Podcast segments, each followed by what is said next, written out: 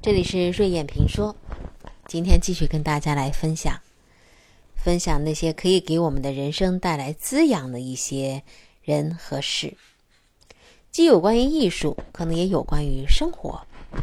比如说，我们的舌头是拿来干什么用的？除了说话，还有吃、品尝。明末的那些文人啊，他们对生活的品质是极其之讲究的。因为有钱，尤其是江南地区的那些富商们，有钱了之后呢，就开始追寻一种风雅。据说他们到什么程度呢？喝茶的水要坐着船，沿着运河，一直到无锡的惠山上头取泉水，就引得一批文人呢，形成了这样的同样的一种癖好。品茶、喝茶，与谁一起喝，也成了一种风雅之事。张岱。明末清初的富家公子，有钱，也好玩，喜欢玩。他呢非常想去一趟南京。他自称茶淫菊虐，他也自认为自己是一位生活美学的鉴赏大师，向来呢自认为自己在吃喝玩乐方面的品味是无人能匹的。但是对于江南士林当中有一位品茶专家，叫闵文水，他是仰慕已久。闵文水在文艺圈里头能够有这样的地位，引得名士大佬和他定交，是因为他有着很出色的品鉴味道的能力。他那个舌头的细胞啊，在他生活的时代。好像都成了一个传奇。据说他可以分辨出五十种名茶的产地、成色和十多种泉水的味道。这样的一种感官能力呢，就形成了一个精微的世界。你说，在那个以风雅为上的时代，怎能不让人神往呢？所以啊，张岱呢，他就要去会一会。这位品茶专家闵文水带着新茶和一整套的茶具，从南京跑到山阴找张岱。那大概是三年前的一个春天。那天呢，张岱呢正好是外出了，所以没碰上。这以后的日子让张岱一想起来就懊悔不已啊。所以张岱呢。要再次去南京回访这位闵大师，在陶业渡的闵家，刚刚见到这位传说中的人物，还是让张岱感到了吃惊。一直以为这个闵文水他是一个少年书生，没想到呢是一个比他还要老的清瘦老头儿。想象和事实有距离呀，所以开始的见面呢有点别扭。这瘦老头一点都不客气啊，也不问你姓甚名谁，也不问他从哪儿来。他给张岱的感觉是什么呢？敏感、多疑、不好接近，还有一点敌意。张岱还想说点啥？这位闵大师呢，找了个借口，说我手杖忘在外头了，我要去取，然后就走开了。这客人丢在那里，倒是有点尴尬了。我是走呢，还是留呢？张岱的叙述啊，在这个地方出现了一个空白，他没有告诉我们说他一个人留在闵家的客厅里啊是怎样的坐立不安，但大致的情形我们是可以想象一下的。这位闵老头儿。冷淡清高，反而让张岱呢就固执起来了。我今天我就在这等着你。然后呢，他也为自己这近乎无赖的行径感到了好笑。我非得等你回来不可。这明老头出去找手杖，找了多久呢？一直找到大半夜，晚上回来的。回来一看，哟，这人还没走，吃了一惊。然后斜着眼睛看着张岱说：“啊，你还在啊？你留在这儿还有什么事儿吗？”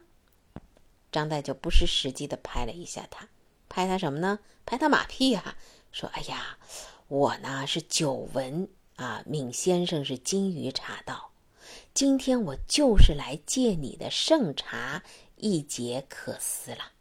这人吧，就怕被被别人抬，一抬上去呢就激动，这闵老头就兴奋了。他赶紧起身烧炉子煮茶，动作麻利，如同疾风骤雨。”一点都不像七十岁的老人。一会儿茶就煮好了，闵文水呢把客人引到了另外一个房间。那个房间啊，装饰典雅，桌子明净，有京西产的茶壶，成窑宣窑制的琳琅满目。之后呢，宾主双方 就在亲切友好的气氛当中进行了一场。知识考辨式的对话，这一来一往的对话，相互了解，还增强了感情。五花八门的茶具和香茗，就成了他们捉对厮杀的疆域了。这个话语当中的硝烟味散去之后，他们都感觉到为认识彼此啊，认识对方而欣喜不已啊。张岱最后呢，是很得意的宣称说：“经过这场对话，我和闵文水的友谊得到了提炼和升华，叫岁相好如生平欢啊，就像结交了一辈子老朋友一样。”这就是那本《陶庵梦忆》里头啊，这个作者他把这场对话，就像演戏的台词儿一样。在紧要处呢，也把自己抬举了。那这个对话是说的什么呢？张岱就问：“这茶是什么地方产的呀？”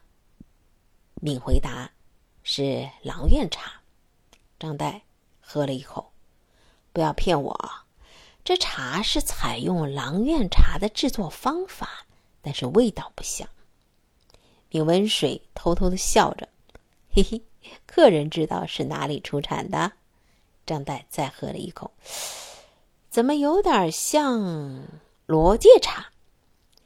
闵文水吐了个舌头，哇，奇妙奇妙！张岱又问：“用的是什么水啊？”闵文水说：“汇泉水。”张岱说：“别骗人了，汇泉到这里千里之遥，难道水一点不会受震荡，还能够这样新鲜醇厚吗？”于是闵文水跟他说。哎呀，不敢再骗你了。实话跟你说吧，我家取水啊，必定要等到惠山人静的时候，到晚上掏干水井，洗刷多次，到黎明时候。涓涓细流积满水井，然后用大瓮装满，下面铺好花岗石，等到有了顺风再开船，这样水呢就不会晃动，水性呢也不会变熟，所以跟其他泉水比起来特别的不一样。闵为水呢，呃，在这里沏茶倒茶，然后又递给张岱说：“客人，你尝尝这个茶。”张岱喝了一口。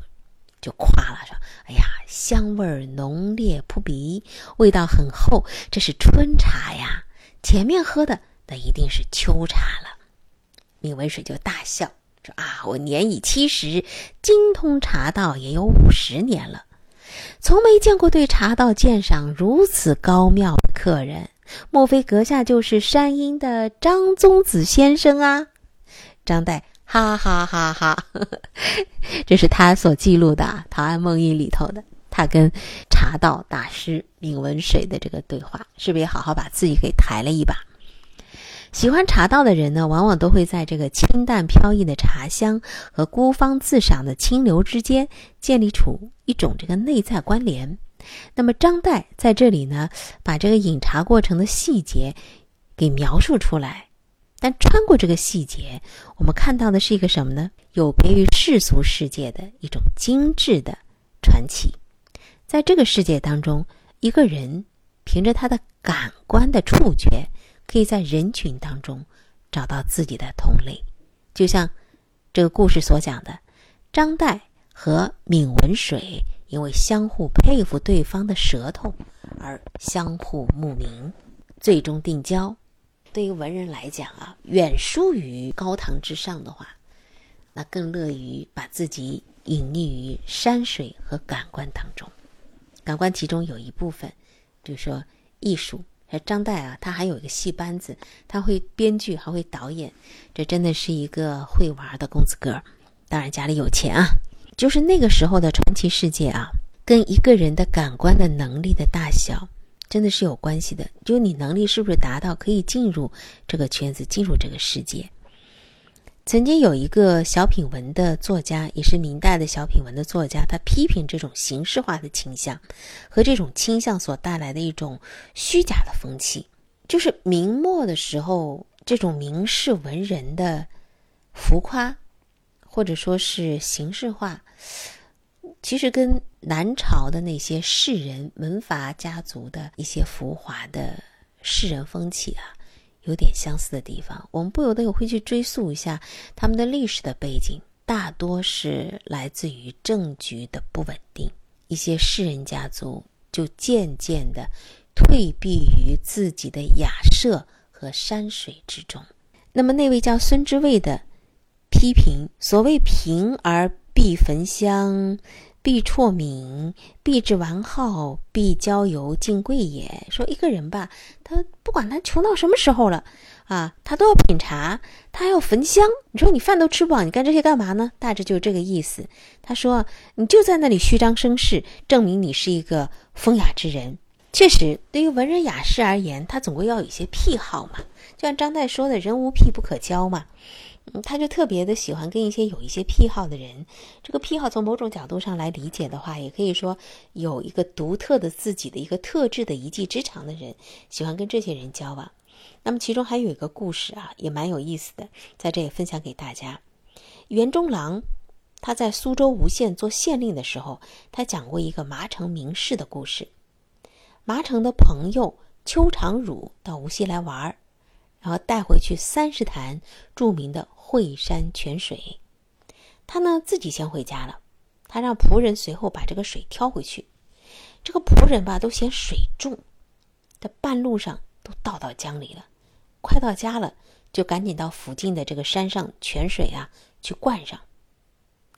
这个秋呢还以为这水金贵着呢，是惠山泉水呢，所以第二天呢他就邀请城中名士到。自己家里来品尝汇泉水，名士们都坐在书房当中围坐着，一个个呢脸上欣喜，有所期待。打开水壶，拿来瓷碗，盛上泉水，争相议论，然后开始非常隆重的饮水。饮完之后的评价是什么呢？美哉水也！非常汝高兴，吾辈此生何缘得饮此水啊？哎，真是好水，就这意思。临走了，还流露出恋恋不舍的样子。所以这个描述，你可以看到的就是那一个个啊，煞有其事、拿腔拿调的可笑模样，把鼻子凑近去闻，咂吧咂吧嘴，再慢慢的咽下，喉咙里发出呼噜呼噜的声响。脸上带着愚蠢而快乐的笑容，本来这事儿吧，这样就过去了。没想到在半个月之后，这仆人之间吵架，互相揭短，就把这个换水的事儿给抖了出来了。邱长儒气坏了，把他们都赶走了。真不知道啊，呃，那些受邀到他家里去品尝汇泉水的城中名士们，要是听到这个消息，会是一副什么样的表情呢？品泉这个味觉活动，在当时看来呢，确实挺虚虚张声势的。我们看到像这个嘉兴的嘉善的，呃，也是富家，他们家呢是好几代收藏各种的珍品、古玩、字画。项家啊，项元变以及他的儿子和后代，当时他们家就是。划着船，到无锡的惠山上取惠泉水，再拉回来喝茶，专用惠泉水。你想想看，这茶喝的成本该有多高呢？其实已经不是因口渴而喝茶，因茶叶而喝茶，只是为了一种我有这个实力这样去做。所以，这种味觉活动当时更多的是一种仪式感和存在感，彼此之间的一种社会性的动作。在风雅香上的时代氛围之下，你到底感受到的是什么？有的时候好像感觉更是一个符号，一个标记，而并不说你是否真正的具有那种品味的能力。每个人都在自觉的、不自觉的参与着一种表演。那么，相比这些故作姿态的人，那位叫袁小修的就显得要可爱的多了。袁小修他也曾经大老远的啊，从无锡把两坛泉水带回公安老家，怕搞混了，他还事先特地用这个红纸写上泉的名字，贴在一坛汇泉水，还有一坛呢是中冷泉水，都做了标记。等他一个月以后回到家，这个纸啊和字迹啊都磨得看不清楚了。他的二哥就问他了，说：“到底哪一坛是汇泉水啊？”袁小修看了半天，自己也认不出来了，尝了尝味道，还是辨认不出来。于是兄弟俩就相顾大笑。好，今天分享就到这儿，感谢收听。